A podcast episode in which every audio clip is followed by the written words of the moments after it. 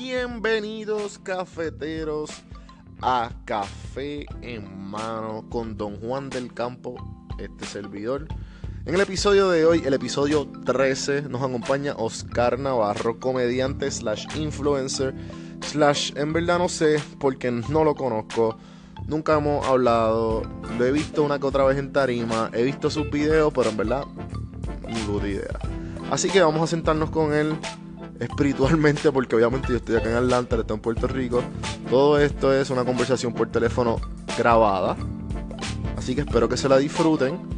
Y no se olviden de buscar ese café en la greca, en la cafetera, porque nunca sabe cuándo puede necesitar más. Así que sin más preámbulo los dejo con Oscar Navarro. Oye, oye, oye, pausa, pausa, pausa. Antes que continúen a la entrevista, vamos a darnos rapidito a seguir a PR Sin Filtro en Instagram y en Facebook, darle like a Puerto Rico Sin Filtro y usar el hashtag PR Sin Filtro a todo lo que tú veas que es bello sin filtro, porque Puerto Rico se comparte mejor sin filtro. Nuestros sponsors oficiales, obviamente. Así que dale pausa, dale follow, dale like y continuemos. Hello. Saludos, Oscar Navarro en Café en Mano. ¿Qué es la, ¿Qué que, es la hay? que hay? Eh, ¿Se escucha bien? Se escucha bien, se escucha bien. Yo creo que estamos, estamos bien. Eh, Cómodo, donde te crees que no te vayan a interrumpir. Estoy en mi carro, estoy en mi carro.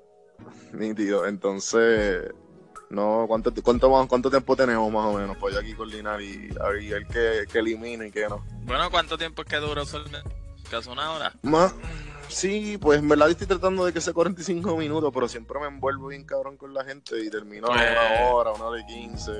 Pero... Ah, tú me dices hasta donde lleguemos. Eh, yo a las 8 y 45 pues tengo que salir por un sitio. Pero Ah, no, pues estamos bien, estamos bien. por ahora bien. pues, pues vamos a empezar. Bienvenido. ¿Qué es la que hay? Y todo bien, mano. Eh, gracias por aceptar la invitación. Seguro, a la orden. Me encantan tus videos. Y en verdad tengo un montón de Ah, preguntas que, pues, que me, que me surgieron viéndote a ti. Y creo que te he visto dos o tres veces entre patas aquí también. Oh, y todo. Sí, sí. nice. Este, así que cuéntame, vamos a empezar. ¿Quién es Oscar Navarro? Eh, pues Oscar Navarro, un mamabicho que hace videos. ¿Se puede hablar malo aquí? Chico, pues claro, Ah, esto- esto mando yo. Pues nada, yo, yo un mamabicho que hace stand-up. eh, eh, pero pues tengo que hacer videos para que la gente llegue a los stand-ups. So, pues ahora, pues un mamabicho que hace videos. Ok, ok. Es básicamente la forma más fácil de resumirla. Me encanta, me encanta. Entonces, ¿por qué, ¿por qué carajo tiene el pelo largo? Eh, mano, porque soy un fucking vago que no le gusta ir al barbero. Pero, en serio, por eso fue que, que me lo dejé de crecer. Pero, pero se ha Ah. convertido como que en tu signature, ¿verdad? Como Ajá. que un- Eh, yo ni, ni sabía que tenía el pelo rizo, yo lo tenía lacio antes y de momento me lo dejé, me lo me recorté y me lo dejé crecer y salió rizo al final. de momento la humedad hizo ese efecto. No sé qué carajo fue, pero ajá, fue como una mutación rara. Ok, ok. Entonces cuéntame, ¿cuándo fue, tú desde pequeño, cuándo fue que tú te enteraste que tú eras gracioso? Pues mano, yo me enteré de, de a veces todavía me entero, eh, a veces, pero pues mano fue en, en, en universidad ya, no fue cuando chamaquito, yo ni me recuerdo, yo ni recuerdo cómo era de chamaquito en, la, en los salones, ni en la, sé que jodía con cojones, no paraba de hablar, eh, y era un problema en cuanto a la conducta, pero, pero mano, es que que pensé, a diablo, soy gracioso fue en universidad, que llegué a una universidad y conocí a par de y me empezaron a, a, a conocer como al gracioso del grupo. Y pues cada vez que se me ocurría algo, pues ellos eran los que me decían que, que soy gracioso, más o menos. ¿Qué universidad fue? En Atlantic University College, eh, la Ah, peor high school que existe. ¿High school o universidad? Sí, eh, sí, pues de- high school yo creo que le queda grande el nombre, pero pues Diantre, Eso es la de Guaynabo, ¿verdad? sí, sí. Sí, yo, yo, mi- yo estoy en high school allí en, en San Pedro Mártir. Ah, ok, En ok. San Pedro Mártir. Ah, no, tú pensas, no, no, no, no. No, pensaba que iba a decir en, la- en Atlantic.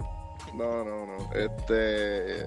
Y entonces, después de, de que te diste cuenta. Ven acá, antes de que sigamos, ¿tú te, qué te consideras? ¿Influencer o comediante? Comediante. Qué, qué bueno que, que hayas tra- trazado una línea entre los dos términos. Ya lo pues, pues la metí la pata bien cabrón porque No, no. te introduje, te introduje como comediante slash influencer. Ah, pues, pues, nada.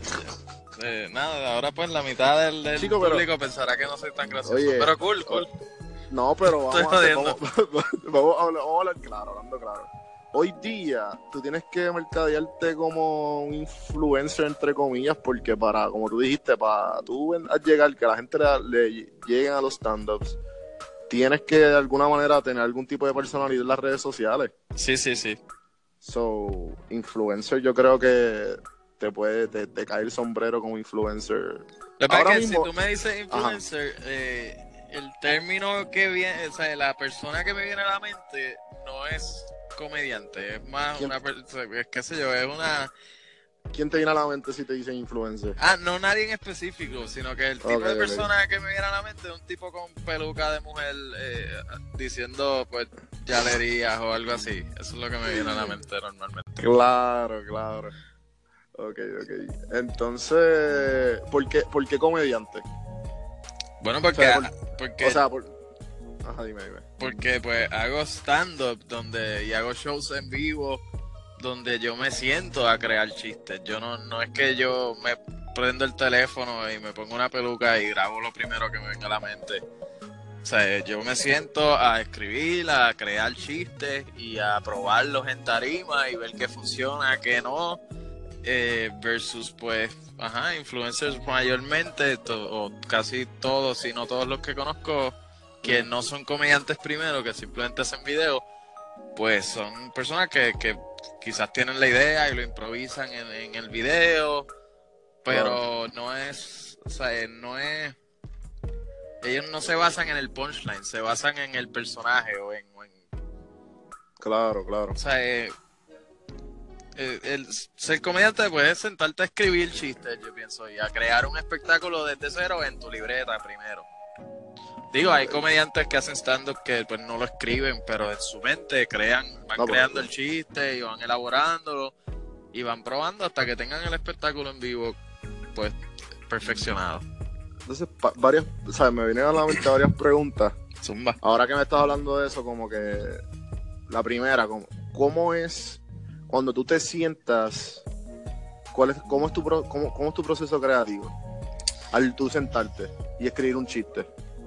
Pues mano, depende. A veces me vienen a la mente, pues a veces me viene a la mente el punchline hablando con, o hablando con unos panas, pues él dice algo y yo digo algo que es gracioso y pues, ok, cómo yo comprimo esto en chiste y cómo yo hago que este chiste sea más efectivo. So, o sea, me tengo que sentar a crearle un backstory que esté creando una tensión y para que cuando diga el punchline sea más gracioso que cuando lo dije en la conversación. Eh, a veces así o a veces simplemente me siento y qué sé yo, tengo un tema en la mente o qué sé yo, privatización de, de, de, de la luz en Puerto Rico. Pues, pues me pongo a escribir hasta que eventualmente sale algo gracioso.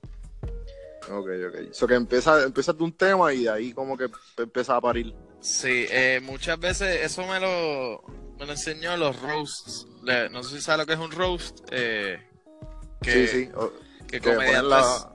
Ajá, pero explícalo tú. ajá, que comediantes se reúnen a, pues usualmente hay un homenajeado, es el que vamos a roastear. Y pues uno pues primero quema al grupo de los comediantes que estén quemando al homenajeado y después quema al homenajeado y después pues le dice, terminas con algo bonito del homenajeado.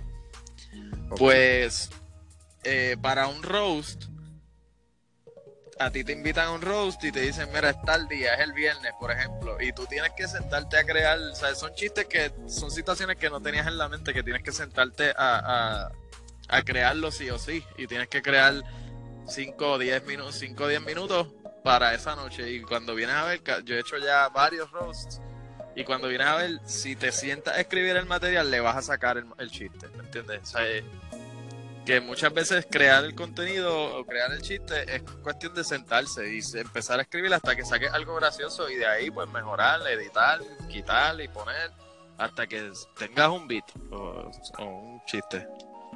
Y, y, la manera, y cuando estás cuando estás probando, como que tienes algún tipo de qué sé yo, ah mami, checate este chiste, por ejemplo. Pues mano, eh, sí, el, hago eso también con los videos, eh, con mis panas. Tengo dos o tres panas que se llaman Manolo, no sé si lo conoces. claro, cabrón, súper pues, gracioso ese cabrón. Eh, pues Manolo, o a otro, eh, otro que es comediante también, que es Ángel Lacomba. Eh, Creo que hay un video de él ahorita. Ajá, el, de, de, gasolina. De la gasolina, sí, sí. sí, sí, está bueno. Eh, la, pues con los videos hago eso, como que tengo editado, yo acá edito lo que pienso que es gracioso, le envío un borrador y ah, que quito, que pongo. Ah, así, pero ustedes tienen, ustedes tienen como un grupito, entonces entre ustedes tres como que se envían mierdas y como que se van ayudando a mejorar. Sí, sí. Yo en stand-up no hago eso tanto. En stand-up digo, puede que, que, cuando estoy con un comediante, pues lo comente. Mira, tengo este chiste, o tengo esta premisa, o tengo este punchline, y, le, veo la reacción de ellos, y me dicen, a veces me, me ayuda, como que, ah, diablo, y si hace este twist o esta otra pendejada. Todo depende, entre comediantes, pues nosotros mismos nos ayudamos. Pero en stand-up es un poco. llega. O sea, uno sabe lo que es gracioso. En, ya, por lo menos yo eh, digo, no sé cómo suena, si suena bicho, pero llega un punto que tú sabes que, que, es gracioso, ¿me entiendes? Y que no. Y ya tú tienes la idea. A lo mejor hay, o sea, también no es que es gracioso para todo el mundo, sino porque pasa mucho que a veces tú tienes un chiste que te gusta a ti, pero no necesariamente al público le guste, ¿me entiendes? Claro. Pero tú sabes que hay algo de gracia. Es cuestión de identificar el público. Ok. Porque hay chistes. Ajá, Eso que como que te tienes, tienes el chiste, vamos a poner, tú sabes que es gracioso, pero entonces más o menos es como, moldearlo al tipo de público que lo vaya a tirar. Ajá, o hay simplemente chistes que no le debes decir a ciertos tipos de público, punto. Eh, que un ejemplo? Sí, un chiste de Dios, por ejemplo. Tú no vas a decirle a un público de guapa, lo que le llamamos un público de guapa. Eh, gente que lo que, ¿sabes? en guapa nunca se ha criticado la religión o, se tocan temas tan temas de política tan adentro o, decirle pues, decirle bruto a un PNP no corre con un público de guapa porque es bien posible que, muchos de los que estén viendo son PNP, ¿me entiendes? Pero si se lo digo a un grupo del Bori, a un, a un crowd, a un público del Bori allá en Río Piedras, pues es bien posible que sea mucho más efectivo.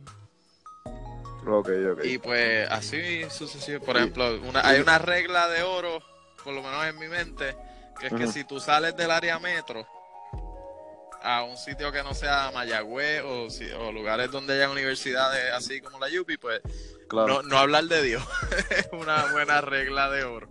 Hablando claro. Sí, ha pasado, nos pasó una vez, yo creo que el peor show en la historia que hemos hecho fue en Lares. Por favor, cuéntame eso. Pues un pana, no recuerdo cuál fue el chiste, pero empezando porque había poca poca gente, porque era en Lares, fue una barra que nos, nos llamó, nos contrató y no, no, no tenían una promoción establecida. Creo que la barra ni siquiera estaba establecida. Solo se, llama, se llenaba como los viernes o miércoles. Digo, los viernes o sábados. Y nosotros no sé qué, creo que fuimos un miércoles o algo así. Y pues no había mucha gente y para colmo uno de los comediantes, un pana mío, pues decide hacer un chiste de Dios. Y pues el de la barra, al de la barra no le gustó, a, los dos o tres que estaban tampoco, y pues, pues esas cositas. Pues hay chistes que no se deben decir. Porque para mí no, no hay. Chico, pero el Lare, el Lare, exacto.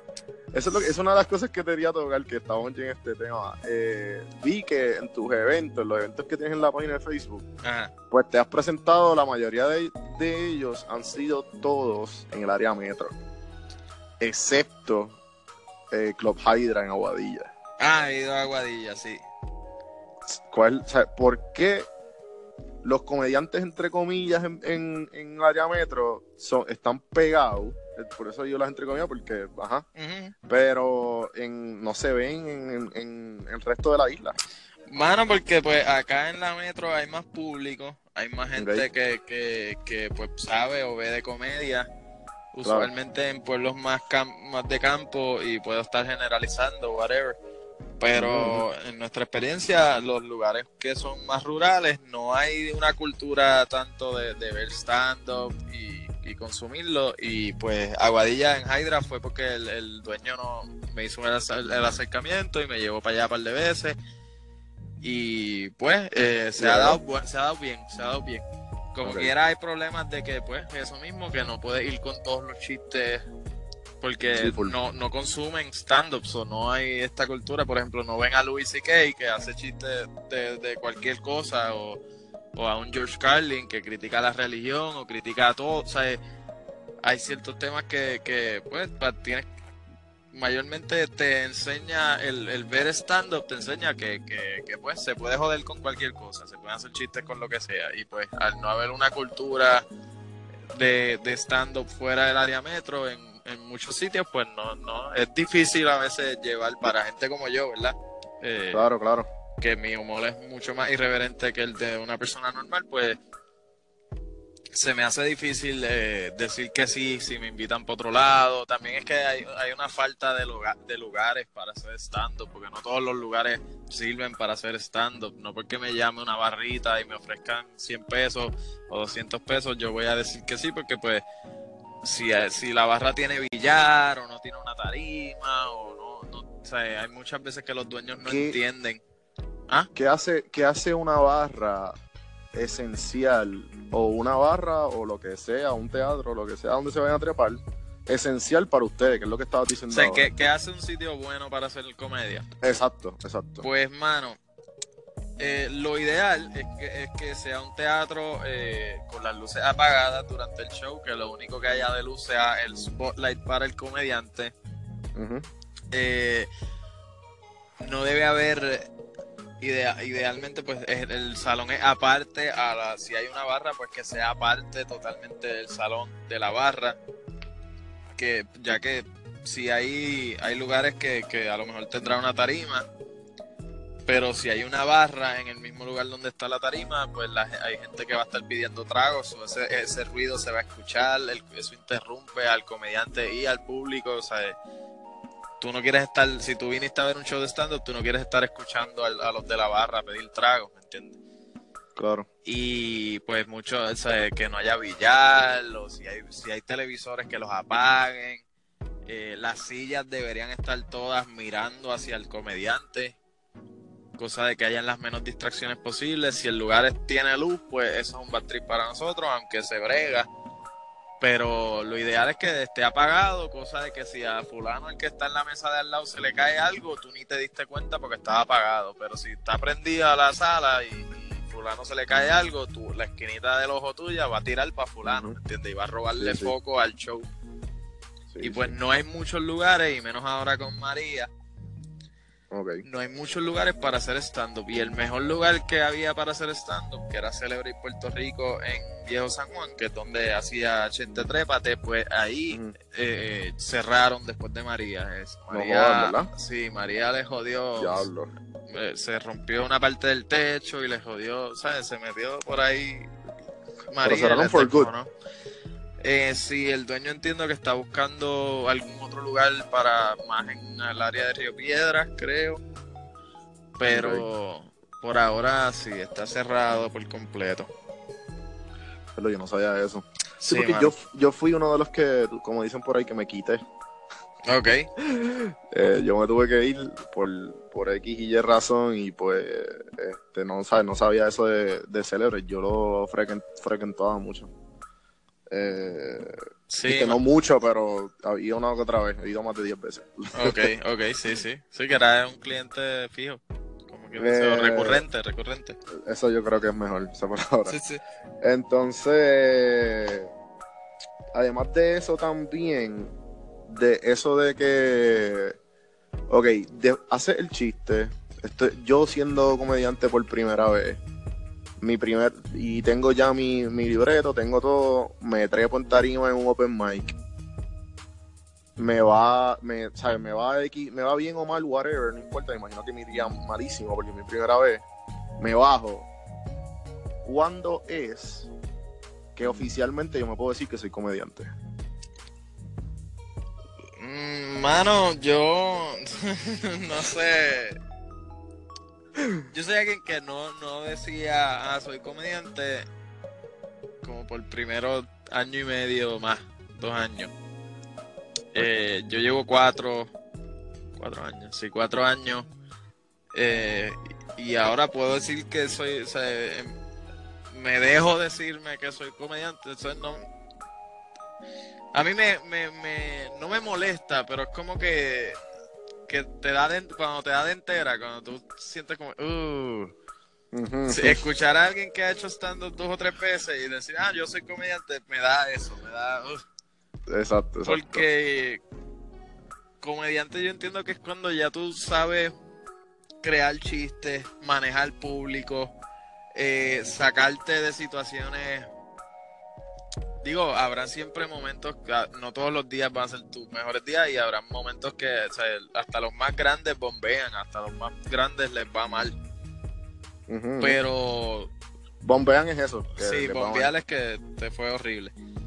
Ok, eh, y pues, pero cuando ya tú consistentemente eres efectivo, yo creo que es cuando te puedes llamar comediante. Que a, algunos les llega pues más, adelante, algunos ya desde el principio son consistentemente efectivos. Pero si me preguntas a mí, yo creo que eso, si de, 10 stand-up 9 te van bien o, o bien cabrón, pues yo creo que eres comediante. Ok, ok. Entonces, ya que me dijiste que llevas como cuatro años metiéndola a esto, ¿llevas en estos cuatro años, llevas haciendo videos también o fue como que en un momento? Videos, yo hice hace como dos años, empecé a trastear, pero que le empecé a meter de lleno fue para octubre del año antipasado. O sea, yo, llevo como un año y dos o tres meses, un año y par de meses metiéndole seguido. O sea, de que casi todas las semanas tener un video. Buenísimo. Eh, pero, ajá, me, empecé a dedicar porque ya sentí que, o sea, ese año antes de empezar a hacer videos, pues lo que hice fue hacer shows. Fue un año que hice como 40 shows eh, producidos por mí, eh, con los que me invitaban, ajá. Y pues, digo, entre esos shows hay algunos que son open mics, que son recurrentes, que no es como que un show nuevo todos todas las semanas, pero eh, pero ajá, me dediqué a pues tratar de mejorar el craft, a, escribir, a, y a pues mejorar el, el, bregar con los públicos y pues ya cuando sentí que ya soy comediante pues ahí dije, ok, ¿qué es lo próximo? Es pues crear un público y ahí es que empiezo a hacer los videos y ahí me decido que yo tengo que, si voy a, si quiero seguir haciendo esto y eventualmente llegarle a, a donde quiero llegar con esto, pues tengo que meterle a los videos porque es lo único que me va a dejar público y ahí es lo, lo, lo, lo único que pues te, te, te expone a, gente que no te conocía. Porque yo puedo seguir haciendo shows en Celebrity, pero no, no es como que le voy a sacar mucho público nuevo a eso. Claro, claro. Es la mejor manera de mercadearse, como está hablando ahorita. Ok, entonces, eh, influencias de comedia, ¿quién tú, quién, quién, te viene a la mente? Pues, mano, George Carlin eh, fue la persona, la primera persona que yo me juqué así cuando tenía como 18 años, 17. Eh, que me empecé a juquear pan con la comedia, Bill Hicks, eh, Después conocí a Daniel Tosh, está Anthony Jeselnik, que son ya más, más irreverentes, porque los primeros dos, Bill Hicks y George Carlin, son más crítica social, más, más pensadores. Anthony Jeselnik ya es decir lo peor que, que, se pueda decir en el momento posible y el chiste más cruel y más oscuro que pueda, pues eso Anthony Jeselnik y Daniel Tosh, pues similar a eso, súper irreverente y bien out of place. Y Doc Stanhope es otro cabrón que me encanta, que es como una mezcla entre todos esos. Eh, y esos son más o menos los, cinco nombres que más yo admiro. Eh, no, no soy muy fan, o sea, no, no, que no soy fan, sino que no soy un no soy alguien que se come los stand-ups. Claro. Eh, en Pero tienes que estudiar, ¿no? sí, sí, pero en parte eh, vivo entre la entre la línea de diablo, sí, o sea, para mejorar tengo que ver stand-ups, pero a la misma vez si tengo una idea en mente y de momento veo un stand-up donde el, una, el, el comediante pues toca un tema similar, pues ya en mi mente perdí esa idea porque por, por ah, no sea, porque a lo mejor lo que pasa es que a lo mejor yo iba a irme por una vía que el- ese comediante no tocó en lo absoluto. Pero al ver el chiste de él en lo que voy a pensar cuando me siento a escribirle en esa vía que él cogió. O sea, y pues me da a veces cositas escuchar a otros comediantes por, por miedo a que, ah, diablo, a lo mejor me iba a ir yo por este lado y hubiese creado un beat bien cabrón que no tuviera nada que ver eh, con el que él hizo, pero pues, ajá, vivo entre eso. Ah, Dave Chappelle, pues también es otro que es una influencia que, o sea, ¿quién, quién no fucking admira a Dave Chappelle? Sí, no, definitivo. El León Especial está bien bueno también. No he dos, visto los dos nuevos, pero vi los, los otros. Pues, pues es que eso, eso que tú dices, como que lo- te iba a preguntar algo así bien similar. Porque eso, cuando viene la creatividad, de, en, en mi caso, yo soy pues creación de contenido que hace como un mes me di la tarea de empezar a bloguear y empezar a, hacer podcast, pero tengo pasado de creación porque ten- ten- tengo una página de turismo que se llama Puerto Rico Sin Filtro. Ok. Ah, sí, lo he visto. La has visto, Sí, sí. pues yo llevo un PR sin filtro casi tres años. Este es el cuarto de ahora. Ok. Y pues obviamente ya era más, era más featuring, una que otra vez hacía contenido original, eh, colaboraciones, pero ya yo quería como que llegó un momento que yo quería hacer contenido yo. Y pues por eso me di la tarea de empezar a hacer todo esto. Eh, entonces, eso que tú me estás diciendo de no ver los stand-ups y que no los ves por el hecho de que tienes miedo de que, aquí- de que algún, de alguna manera u otra inconscientemente te vayas por la vía de él cuando tú sabías que ese tema a lo mejor te lo podías sacar punta por otro lado. Sí, exacto. Sí, sí. Eh, Eso como... Digo, el- en verdad no, no.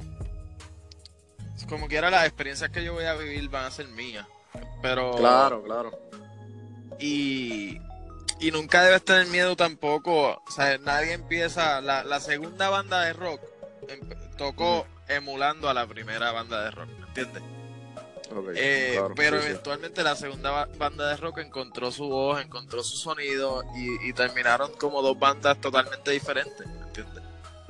Que tampoco tiene o sea, tampoco hay que tener el miedo de que ah diablo y si, si, si suena o se parece porque casi todos los comediantes se parecen o a otros comediantes al principio a su influencia o a sus mismos panas. La forma en que dicen las cosas tú, tú a veces tienes palabras de tus panas que se te Definitivo, pegan. definitivo. Dice, creo que hay una frase que dice, somos las cinco personas exacto las cinco personas más cercanas. Sí. Y, y eso mismo, este, yo creo que, y también la comedia pasa mucho, porque en la comedia yo creo que, cuando fue un chisme bien brutal que se convirtió, yo creo que nacional y todo, no sé si estoy exagerando, que fuera Carlos Mencía le robó un chiste a, ah no pero ahí hay una diferencia eh, a George López. Sí, sí. Y a, a Joe Rogan, no, a Joe Rogan fue el, Joe Rogan fue el que se paró y, y- y lo, le paró el caballito. Eh, ¿Quién- pero que, ¿cuál fue ese chisme? Joe Rogan fue el que se lo, se lo, se lo reclamó como que cabrón, te acabas de robar un, un chiste. De, ¿A quién le dijo? ¿A quién porque Carlos Mencía se lo, se lo Ah, robaba, se lo robaba con el comediante en el público. O sea, el comediante en el público y cogía y hacía un beat del comediante y el comediante iba después.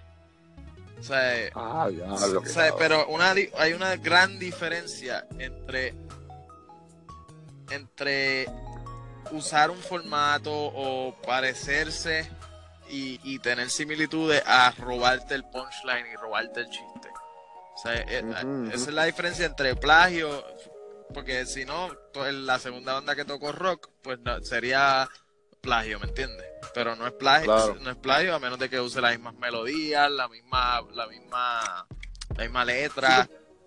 Es, un- es usar el mismo framework, básicamente. Exacto. Y tú te encargas de, de ponerle otro software, por ponerlo así. Es la cosa. Y tú vas encontrando tu, tu, tu pendeja. Pero ya Carlos Mencía, eso es. Eso no es. Sí, no es parecerse, es plagio. Eh, literalmente robarte el chiste. Ok, ok. Entonces, cuatro años. ¿Se puede vivir en Puerto Rico de la comedia? Carajo. Digo, en verdad, en verdad.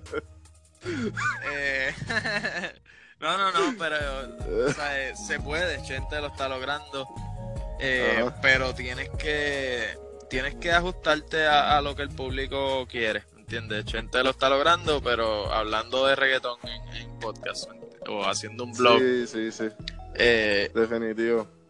que no es no es tan fácil eh, no, o sea, yo por ejemplo para mí yo siento que se me haría bien difícil vivir aunque estoy tratando de, de hacer uno estoy creando un modelo de negocio que, que pues hopefully me dé frutos y no tenga que depender tanto o sea no que no, se- es indirectamente promocionado por mi comedia pero es un producto aparte que pues eventualmente va a estar, lo van a estar viendo en mis videos próximamente.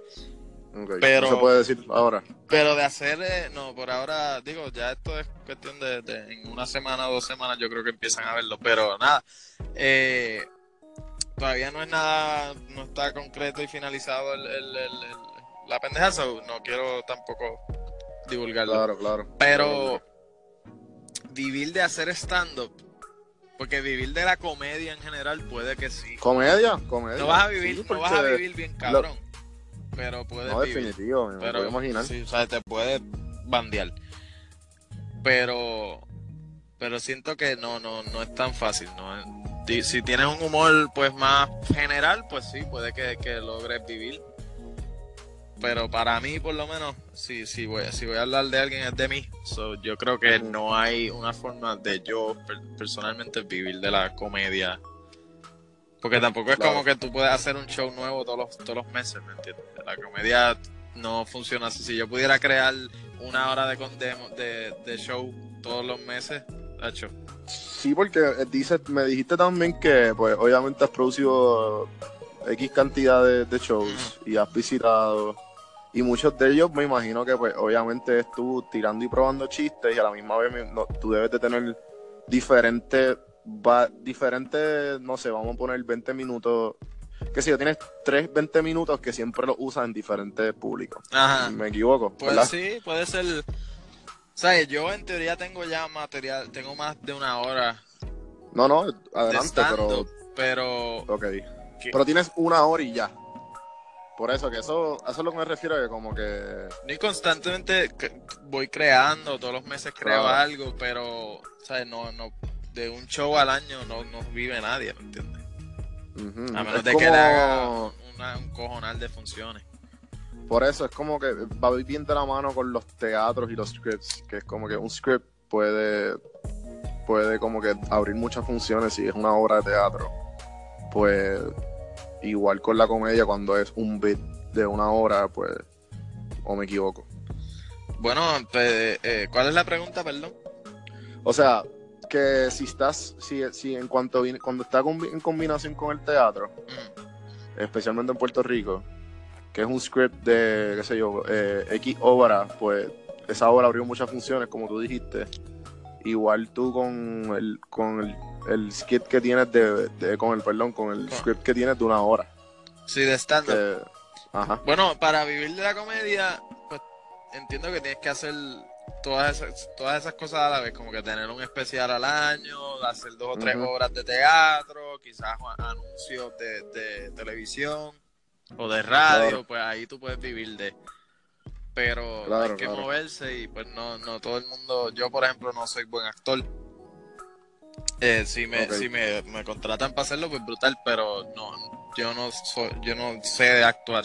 O sea, no he estudiado actuación, no soy, pienso que no soy buen actor, pero ¿Pero lo has tratado? eh, sí, de qué he tratado, sí, pero no soy alguien que puede entrar en, en diferentes personajes. O sea, si yo puedo hacer, si el personaje soy yo, si él es un personaje de, de ser un mamabicho y decir estupidez, decir mamabichería, pues yo, pacho, soy perfecto. Exacto. Pero- va conmigo. Pero no es mucho lo que me puedo alejar de mi forma de ser regular. Ok. O sea, y crear acentos, voces y pendejas, pues se me hace mucho más difícil. Ok, entonces, este, ¿Qué lo estábamos en ok entonces como no se puede vivir me imagino que tienes que hacer algo por el lado no Ajá, yo digo, obviamente yo trabajo ahora mismo, por, o sea, tengo un trabajo, no, no, no es... Ok, ok. Sí, que esto es un side hustle. Exacto. Y con, pues, con lo que me hago en mi trabajo, pues invierto en la comedia. La mayoría de mis primeros shows fue invirtiendo de mi bolsillo. Eh, y no era, no había ganancia. Ahora es que le estoy viendo ganancia. Claro. Pero pues, eh, sí, tienes que tener algo por el lado, por lo menos al principio, obviamente, como todo. Ok. Entonces, ¿cómo, qué tipo de comedia tú te ves que eres, más o menos? Pues yo, mi comedia normalmente irreverente, eh, de vez en cuando hago una que otra crítica social, eh, y, pero lo que a mí me, me, gusta y quiero hacer, pues es mayormente humor negro. Mi, mi meta en verdad es ampliar el, la aceptación por el humor negro en Puerto Rico. Yo siento que pues no, no hay, como históricamente no ha habido nadie que haga, que haga o stand o sketches que sean muy oscuros. Pues no, aquí eh, la Puerto Rico ha sido históricamente bien bastante changuito. Entonces, si le haces un chiste muy fuerte, un chiste de Dios, un chiste de aborto, un chiste de niño, eh, o a veces estupideces que para mí lo encuentro estúpido, como por ejemplo en un video hice chistes de Ponce y hay gente que simplemente no entiende el sarcasmo y no, entiende que estoy tripeando y que verdad no es que yo sea racista contra los de Ponce. Pero. Yo, creo que vi eso, lo vi, lo vi. Pero hay, hay ponceños que me escribieron en los, en los comments como que, ah, dicho cabrón. Eh, Chicos, entiendo, la gente lo coge bien personal. Sí, aquí tienen. Entonces, ah, otra cosa, por ejemplo, hice recientemente un video de Medina. Lo vi, que es otro un influencer que, pues, hice un video porque no eh, para mí, pues, él, la calidad. O sea, él, no hace comedia. no, no quiero decir que es una mierda porque tampoco le voy, le quiero restar mérito al, hecho de que él hace. Porque para mí, para mí yo respeto más que tú hagas y seas una mierda que tú no hagas y no, y no seas nada, ¿entiendes? Exacto, exacto, sí, definitivo. Pero, pues hizo ese video y, y, rápido te tildan de, de, envidioso o estupideces así cuando no, es simplemente el hecho de que, hermano, si a mí me llaman influencer y me, me amontonan con todos los demás. Pues yo em, lo mínimo que espero es que fucking mantengan una calidad o que hagan las cosas con empeño, que se vea, que no sea el chiste de, no sean chistes de guapa lo que lo que estén tirando y, y, tampoco les, quiero restar mérito a la gente de guapa porque pues no es, no es, no es culpa de ellos, es culpa también, o sea, es, pues, esto es algo cultural que históricamente pues eso es lo que vende, eso es lo que tenemos que hacer. Claro, y cada Pero, ajá, eh, o sea, no viene, viene desde un lugar de, mira, hay que mantener una, una cierta barra y una cierta calidad y pienso que pues aquí el público no entiende ese tipo de humor o, rápido te dicen envidioso y también históricamente no ha habido como Puerto Rico es tan chiquito y te vas a topar con la persona, pues ese tipo de cosas eh, eh, no se hacen históricamente aquí, pero en Estados Unidos se hacen, en todos los países se hacen, tú criticas lo que no te gusta. Y es como cuando tú sales de una de una pelu de una película que no te gustó, cuando tú dices, ah, no me gustó una mierda, tú no lo dices con envidia hacia el director, no es por envidioso, es porque simplemente fue una mierda. Exacto, exacto. Y pues eso, eh, mi, mi meta ahora mismo es ampliar el humor en Puerto Rico, la aceptación de ciertos tipos de humores que aquí no se dan. Por ejemplo, yo hablo de política y a mucha gente pues no, no le da gracia porque no, no tampoco están ni al tanto. Pues, mi meta es eso, que, que, por lo menos o estén al tanto eventualmente o que cuando se haga ese tipo de chistes pues sea aceptado. Y lo mismo pues con chistes oscuros eh, qué sé yo, de, de, de, de, razas, de judíos, de, autismo, de niños, de lo que sea, porque en mi mente no debe haber, no debería haber una línea con lo que tú debes, con lo que tú puedes tripear. Por eso se llama comedia. Eh, sí, es, la comedia nace de, de, de eso, de un descontento con cómo es la sociedad y, de, y, pues está para criticar y para para, para alejar, o sea, push the boundary y, empujar y empujar hasta que se amplíe la, la, la línea de, de, de, cosas aceptables, ¿me entiendes? Claro, sí, sí. Pues, cuéntame, ya hablamos más o menos, eh, cogimos un, una, un, un, una, un pedazo bastante grande de lo que es tu comedia y quién tú eres. Me interesa saber estrategias de fucking social media. Cuéntame, ¿qué, ¿qué es mejor postear? ¿Facebook los videos? ¿Facebook o YouTube? Ahora mismo, si tú me preguntas a mí, YouTube, si tú estás empezando en YouTube, YouTube es una pérdida de tiempo. Okay. Para mí, este soy yo. Hay gente que le funciona, hay gente que lo logra, whatever. Ahora mismo YouTube salió de un. YouTube está en medio de un revolú con los advertisers, que es con los, que te, los que te pagan. Cuando sale un anuncio en tu video, pues, pues se supone que te pagan, te pagan por eso. Pues hubo una pendejada donde se hicieron unos chistes racistas, el youtuber más grande hizo unos chistes que supuestamente no, el PewDiePie, esto viene desde el año pasado. Ah, ok, ok. PewDiePie pues, hizo unos chistes antisemíticos, antijudíos, eh, que eran claramente un chiste, eh, el que, y pues el Wall Street Journal, que es un periódico de allá afuera, pues decidió agarrarse de eso para tumbar, pues porque la los medios tradicionales no les gusta las redes porque los están dejando sin trabajo. O sea, si tú no te has dado cuenta, el nuevo día cada vez es más finito. Sí, sí. O sea, digo, bueno, tú estás allá afuera, pero... No, pero obviamente vi, el, nuevo día que lo estaban... o sea, llegó un punto que lo están regalando y los periódicos también lo están regalando. Exacto, tú ves que el primera hora ahora es creo que gratis, el día es más finito, o sea, todos, todos esos medios tradicionales están muriendo y es por las redes porque pues hay más opciones, hay, hay Netflix, hay Hulu, hay YouTube, hay todo y pues ellos eh, se, cogieron ese chiste que hizo PewDiePie, que es el youtuber más grande, y lo sacaron de contexto, simplemente dijeron que era un nazi y un racista, en vez de decir el contexto de, de mira, es un chiste, estaba tripeando con esta pendejada y whatever. Y pues los advertisers se echaron para atrás y le dijeron a YouTube, mira, eh, digo, era, no solo era PewDiePie, sino que habían ads corriendo en videos de, de qué sé yo, de ISIS decapitando gente y cosas así, de, de videos que no son, que las marcas no querían estar asociadas con eso. Claro. Pues, pues YouTube tuvo que cambiar eh, el modelo de, de, de, advertising de ellos y pues tuvieron que, ahora hay reglas más estrictas, como que si, si yo toco ciertos temas, o hablo de ciertas cosas o pues si es un poco más explícito el contenido, pues eh, hay menos chances de que monetizar ese contenido, de que los advertisers digan, ok, yo voy a, poner mi dinero en este cabrón. Pues ahora con lo de Logan Paul está aún, empeoraron aún más la cosa, porque no solo hay problemas con monetizar, porque no todos los contenidos están siendo monetizados, sino que ahora le pusieron unos límites para, para tú cualificar para que te para que te moneticen los videos. Tienes que tener mil suscriptores y cuatro mil horas de watch time, de, de, minutos vistos, de gente que haya visto tu contenido. Tiene que, que gente haber visto cuatro mil horas de tu canal. Que cuatro mil horas de tu canal es un cojón. Sí, definitivamente. un montón. Mi canal ahora mismo yo tengo mil ciento y pico de suscriptores.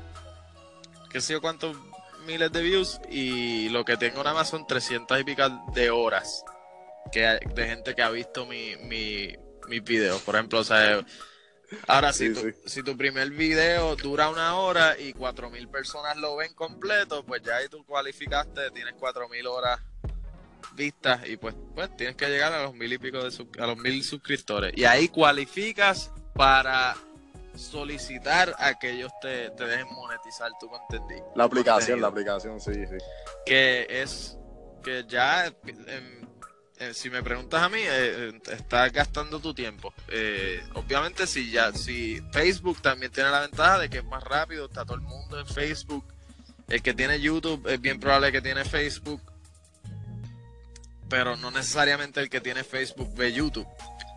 Y pues. Facebook tiene el botón de share, tiene el, o sea, está ahí automáticamente se lo pasa a un montón de gente. Para YouTube, para en YouTube que te den share, tienen que, que hacer un poquito más de esfuerzo y para ponerlo en Facebook. Y total, los links de YouTube, de YouTube en Facebook no todo el mundo le da clic. So, si tu meta es eh, crear una audiencia, para mí Facebook es una manera mucho más efectiva porque pues la gente está más propensa a darle share, darle like y a comentar y compartir. De ahí, una vez ya tú tengas un montón de seguidores, pues puedes ja- jalar gente para tu canal, crear algo para YouTube, crear algo exclusivo y pues de ahí empezar a crear contenido para YouTube y tratar de monetizar. Pero si tú vas a empezar desde cero, mi recomendación es irte con Facebook. Claro. Cuando ya tengas un following en Facebook, que se te haga fácil de la noche a la mañana jalar a mil personas y tener mil suscriptores a en YouTube, pues ya ahí tienes una de las cualificaciones. Y la otra es pues crear contenido hasta que tengas 4000 vi- vistas, 4000 horas en- eh, de vistas en tu canal y pues ahí empiezas a poder monetizar tu contenido. Pero imagínate, 4000 horas de watch time son cuántos videos si no se te van virales. Sí, definitivo, definitivo. ¿Tienes algún contenido que se dio viral en YouTube? No, en YouTube lo más yo creo que tiene son dos par de miles de, de views. No es- yo creo que ninguno llega ni a, ni a 10.000. Háblame de, de dos videos que se han ido virales. Pues mano, el más que views tiene, creo que es el de Flight Teta, es uno de los que yo grabé en la placita. Se llama creo que Buscando Amor en la placita y sale Flight Teta, sale Billy Van y pues ese es el más views que tiene, que tiene como 500 mil y pico de views. ¿Eso se considera viral? ¿Qué se considera viral? Bueno, ¿Un yo no sé, para mí eso es lo más viral que yo No, definitivo, definitivo, puñeta, son 500 mil. Pero viral, viral, eh, si nos vamos a, de nuevo, es como yo decir considerarme comediante, pues ya viral yo lo considero cuando todo el país está hablando de la pendeja. El diente de son, ya eso es viral. Exacto, exacto, Los Tide Sí. Pods, la, la, la gente comiéndose detergente, eso es viral. exacto. Eh, cosas que, que casi todo el mundo esté, esté hablando de eso. Sí, que se sea común en la calle. Los memes del mes, pues eso es viral. El vaso de Aníbal, eso es viral. Molusco Exacto. está apagado, eso es viral. Que eso fue una estrategia. Lo de Molusco está apagado. Sí, sí, no, es espectacular. Sí, sí. Yo estoy loco yo para que, que Indie Flow me diga que estoy apagado. estoy loco ya. Y Indie, Indie Flow ya muerta, ya no existen. sí, no, ya lado. murió, murió. Eh, es que, pues, esos personajes así son difíciles mantenerse relevantes. Definitivo. Entonces, tipo, estrategias que quieras, que, que me quieras así compartir conmigo, Estrategias de, que te han que- funcionado, de Facebook. Pues, mano, crear eh, y, y ser sincero contigo mismo, mano. Si el video está mierda, sé sincero contigo mismo y, y busca. O sea, yo sé cuando un video está mierda. En- aunque incluso últimamente, pues estoy que no sé qué, qué, qué carajo es qué, porque hay veces que yo pienso que el video es una mierda y de momento mundo, 100 mil views y todo el mundo me comenta en la calle del video y yo pensando acá, matándome por dentro, diablo, voy a subir esto y está medio mierda. Ajá. Y hay veces que hago un video que yo considero, coño, esto está cabrón, y pues no coge los 100 mil views, coge 50 mil o coge menos. ok. O, pues, o no está a la par con lo que yo esperaba. Pero, pero mano, pues ser sincero contigo mismo, cre- crear y seguir creando. Hay muchas veces que uno está como que diablo, sí, sí. O sea, que uno duda de sí mismo. Incluso en stand-up, hay veces que si te va mal un día, para tu próximo stand-up tú estás como que, ay, será madre, te- o sea, no estás tan pumpeado, pero de momento al otro día haces stand-up, te va cabrón y ahí ya tú vuelves a, ah, diablo, no, está bien, estoy bien, estoy bien, no estoy, no estoy ajá. siendo una mierda por completo, simplemente fue aquella noche, pues a- así él con los videos, pues, el, el- hay que tener un quality control, aunque no te puede tripear tampoco cuando el video no sea lo que tú esperabas, sino sigue creando, sigue tratando de mejorar en, en Sí, edición. yo estoy, en en- verdad, yo estoy en esas, porque en verdad yo pienso que ahora mismo todo mi contenido es una mierda. Yo estoy buscando, creando todo lo que hay, tratando de mejorar y, y en ese flow. Porque, tú sabes, poquito a poco me compré un micrófono, eh, he visto, o sea, he- he- se ha visto mi, del video 1 del blog al video, yo creo que son, ya tengo 11 blogs, 10 blogs. Pues tú ves la diferencia del 1 y el 10, ¿me entiendes? Sí, siempre va, a haber, sí, vas a seguir mejorando. Mucho, muchas veces la energía es algo bien crucial.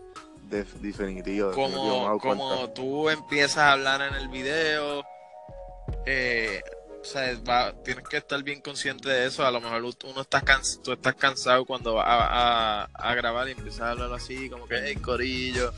Eh, no, tú tienes que estar, pero- mera, corillo, eh, ¿sabes? y pompearte. La energía, la edición, pues siempre tratar de mejorar, quizás buscar, buscar técnicas o tratar de, de- de aprender un poquito más de edición o de, de lo que sea que estés haciendo. Ujú.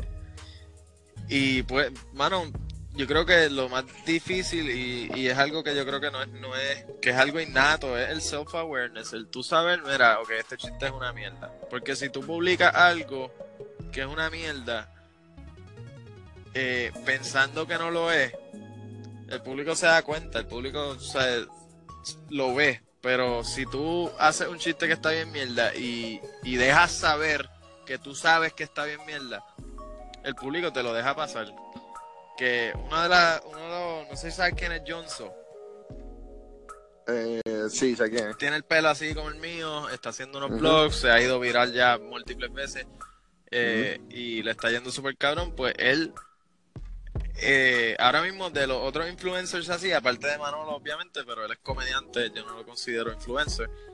Eh, en cuestión de influencers, Johnson por ahora mismo es mi favorito, es el más que respeto y porque no se toma en serio. O sea, si él dice una, un chiste charro, él deja saber en el video que es un chiste charro.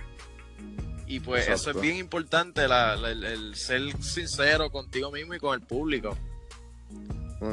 Eh, porque pues se ve mal, es como cuando tú haces un chiste bien mierda y te ríes tú solo y, y nadie se está riendo y tú no, no, no lo arreglas con que, con que ah, diablo, era un, un chiste bien mierda. O sea, si en verdad tú crees que era gracioso y más nadie creía que era gracioso, pues te está haciendo daño, está haciendo...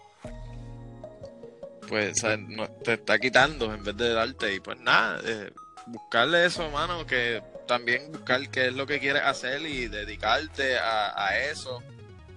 Si lo que quieres hacer Claro. es un, un blog, pues que busca técnicas de edición, técnicas de cámara, que cómo tú puedes hacer el blog más entretenido. El blog también es una historia. O sea, en todo momento tiene que estar pasando algo. Eh, si todos tus blogs son sentados hablando, eh, pues es muy probable que sea más difícil crear un, un público. Claro. Eh, pues tratar de... Yo no hago vlogs porque yo pienso que mi vida no es muy entretenida. O sea, yo estoy todo el tiempo o, o sea, en casa, escribiendo o, o editando. O, y no, no sé. Por eso mismo hice el blog. Porque estaba en Atlanta. Yo dije, pues puñeta, me mudé. Y Puerto Rico sin filtro lo empecé así mismo. Porque Puerto Rico sin filtro lo empecé con ganas de aprender de Puerto Rico. Y empecé a salir a buscar fotos. Ok. Y me fue, y me fue cabrón. Entonces, lo mismo hice con dije, pues déjame ver qué puedo hacer. Un blog que sea para obligarme a hacer cosas. Sí, sí. Y pues el blog se llama Day One, que es haciendo yo cosas, todas las cosas haciéndolas por primera vez. Ok. So que Eso- en todos los blogs tú vas a ver algo haciendo yo. Una actividad algo distinta. Exacto. Sí, sí, sí. Eh, eh, mano, es mantenerte y tratar de, de ser sincero contigo mismo, que esto está medio mierda, que yo puedo mejorar en el próximo para, para que pues, no vuelva a pensar en este aspecto, esta es una mierda, ¿me entiendes? Ok. Y entonces, horas, horas y como que, además de consistencia, ¿tienes algún tipo de horas en específica? Conocer a tu, ¿sabes? a tu, a tu crowd, como que a esta hora es que va a estar el, el video seguir viral. Ejemplo. Yo me he dado cuenta, digo, hay, hay, hay días que obviamente pues, pues no es bueno subir, eh, o hay horas que no es bueno subir, por ejemplo, por la noche a las tantas de la madrugada no es un buen momento para subir porque todo el mundo, la mayoría de la gente está durmiendo. Ok. Eh, por ejemplo, yo el, el último video del año, yo a mí se me jodió, yo grabé como dos semanas antes del, del el jue- dos jueves antes de Año Nuevo, yo grabé un video en Río Piedra y se me jodió el audio Dios. de todo el video. So tuve que, que grabar un jueves antes de, del año nuevo, tuve que regrabar e ir a Río Piedras de nuevo a grabar y pues quedaban como tres días para año nuevo. So terminé el video a- el día de año viejo a la- a las 8 de la noche fue que lo logré subir. Pues que a esa hora todo el mundo está en fiestas familiares o preparándose para llegar a las fiestas familiares o Sí, está metido. O sea, que no es, no es un momento, no es un buen momento, aunque el video de por sí no era gran cosa, pues no es un buen momento para subirlo, punto. Claro. Pero yo mayormente mis videos los subo jueves. Eh, no por ninguna razón específica, sino que, que, pues, si tengo tengo la semana para trabajarlos, no me gusta subir en weekend. No me gusta subir los videos en weekend porque pues mucha gente está en la playa, está cogiéndose descanso. Pero creo que lunes y martes creo, eh, estoy yo a- hablando sin saber porque a lo mejor no es el mejor día, pero eh, en mi mente creo que específicamente lunes y martes son los mejores días. Lunes creo que porque tú llegas a tu trabajo después de un weekend y, y tienes que volver a- a- al estrés o, a- o al bad trip de que tienes que trabajar y de momento sale en Facebook al mediodía un video que te va a quitar la mente de tu trabajo. So, quizás eh, es- eso sea una buena hora y todo el mundo está despierto, todo el mundo... O sea, yo usualmente subo a las nueve y media el video, los jueves o martes. Eh, pienso que son días buenos. Viernes, pues todo el mundo va a salir a janguear. so, entonces está el sábado. Yo también veo, si lo subes a las 8 de la noche, ten en mente que a lo mejor de 8 a 10, 8 a 11 va a correr bien, pero ya a las 12 se va a ir acostando la gente. So, vas a perder ese momentum y Facebook te, Facebook se cree que es que, ok, pues no tanta gente está, está dándole share a este contenido, so no se lo voy a tirar a tanta gente. Ok. Y, y fue la hora, no fue, no fue que en verdad la gente no estaba interesada en el video, fue que lo subiste en una hora donde la gente no había gente, punto. Ok, ok. ¿Y le, ¿Y le metes uno que otro pesito o no? ¿O le metiste en algún momento? Al principio le metía, pero al principio eh, Facebook era mejor y con 10 pesitos llegaba mucho más views que con ahora mismo 10 pesitos son como 3.000, 4.000, 5.000 views que personalmente Creo que mil- es una 1300. mierda. Yo le meto 5 de vez en cuando y son como 1300, 2000, algo así. pues mira para allá. Eh, Ah, Obviamente después de que llegas a cierta cantidad de views por video, pues, pues vas a pensar que te están cogiendo pendejo. Eh, y, pero para el principio es una herramienta, aunque después de, de cuando yo empecé hace año y, año, y pico, pues no, el, Mm. el 10 pesitos daban mucho más que lo que dan ahora. Claro, claro. Y pues Facebook ha, pues, pues son negocios al fin, so han- han- le han bajado al reach para que tú metas más dinero. So ya llegó un punto que no, no le meto dinero a los videos, punto. Ah, si le meto dinero es a un evento de algún show. Exacto. Porque Sí, eso sí, ya pues eh, entiendo que brega mejor. Pero para, para 5000 views no voy a gastar dinero, ¿entiendes? Ok. Obviamente al principio la, la única manera de llegar a gente que no hubiese llegado es eso, es metiéndole dos o tres pesos. Definitivo, definitivo. Fíjate, hace poco Eh. le metí 10 pesos a un video porque Facebook me los dio.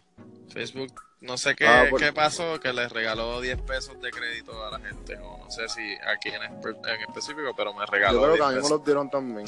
Pues ahí. Pero con la dije, página ah, de PR sin filtro, claro. Ah, ok. Pues yo ahí dije, pues los meteré al video, whatever. Pero Sí, ya sí. no ya no le pusteo a los videos. Si cogió 10.000 views el video, pues cogió 10.000 views el video. El próximo que Sí, coja, tú, que coja tú estás en una etapa bastante, como quien dice, que de aquí es como que llegan ah, llega, llega a través de shares y comentarios. Sí, sí. Que no, no, que lo que, como dijiste, lo que tienes que meterle es literalmente a los events, porque no tienes ninguna manera de capturar la atención de la gente de esa manera. Sí, los events, pues, para que, para que le salga, es como un ad, le salga más, es un ad, exacto, le salga más a menudo, porque a lo mejor ya, ya le dieron going o le dieron like o interested, pero a, la, a los par de días le sale de nuevo y le ah, diablo, me acordé que, que tengo este show. Exacto. Entonces ya llevamos, ya lo llevamos una hora. Ya lo, ya. a Sí, va, vi- viste que, que Sí, sí, se va rápido. Eh, tengo las últimas dos preguntas. Zumba. Eh, ok, yo siempre le, le- me gusta hacer preguntas me- a la misma pregunta a la mayoría de los invitados que he tenido. Ok. Y es la siguiente. ¿Qué serie o película le ha sacado alguna enseñanza? Wow, alguna enseñanza. Esto está, no sé, fíjate, esto está difícil. Eh, alguna enseñanza, fíjate, esa me la debiste haber tirado. Oye, te lo dije, te lo dije. no, no, no, pero genuino. enseñanza. Déjame ver. Bueno, es que a mí la mayoría de las enseñanzas me las ha dado la vida, no necesariamente una pieza de contenido. Ok. Eh, pero lo que sí puedo decirte es una de, los, de las piezas de contenido que más, más han marcado mi vida fue Code Geass, es un anime. Eh, no, genial. Code Geass se llama, es una de, la- de las piezas de contenido. Yo normalmente no compro, qué sé yo, CDs de música, ni películas, ni nada. Esta serie yo la vi y yo busqué, era una es una serie del 2008 y ya estaba descontinuada la, la creación de los, de los DVDs y whatever. Pero yo busqué en eBay, en Amazon y conseguí la serie entera, pieza por pieza. Y, y para mí es una de las series que más ha marcado mi vida. Tiene yo creo que el, el final más cabrón que yo he visto de una película o una serie ever.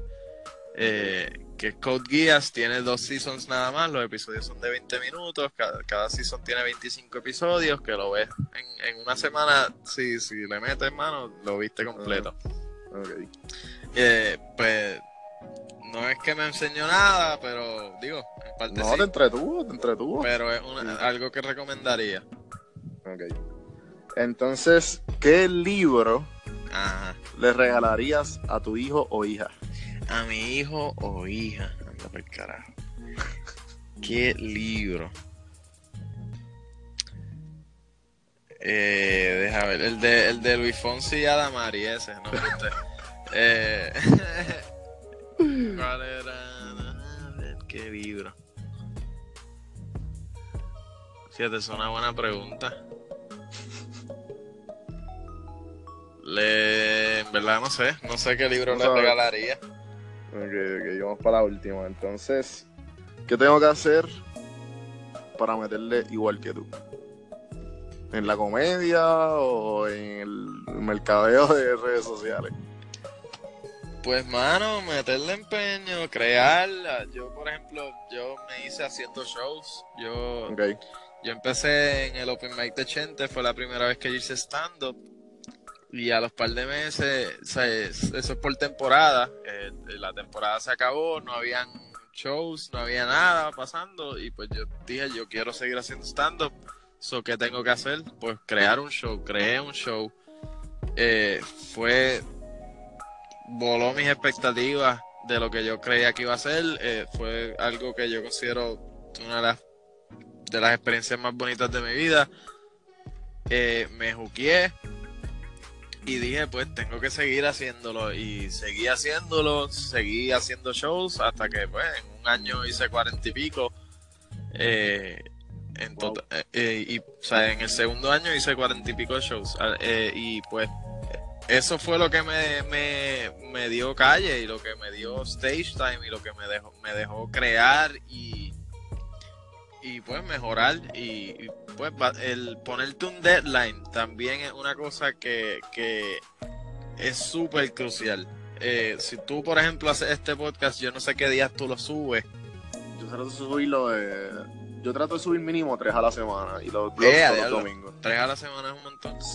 Eh, Pues No, le estoy metiendo confía de que tengo un montón de tiempo libre y tengo un montón de gente que, como ya vengo del ámbito de social media por PR sin filtro, pues tengo un montón de, y las colaboraciones que he hecho, pues tengo un montón de gente que, o sea, que tengo acceso a ellos. Y a través de Y- PR Sin Filtro, ¿tú promocionas este podcast o no? Sí, también, ¿Sí? también, sabes que sí. Pues, fíjate, si yo te diría algo, sería eso, no, no tirar tres a la semana. Yo creo que less is more.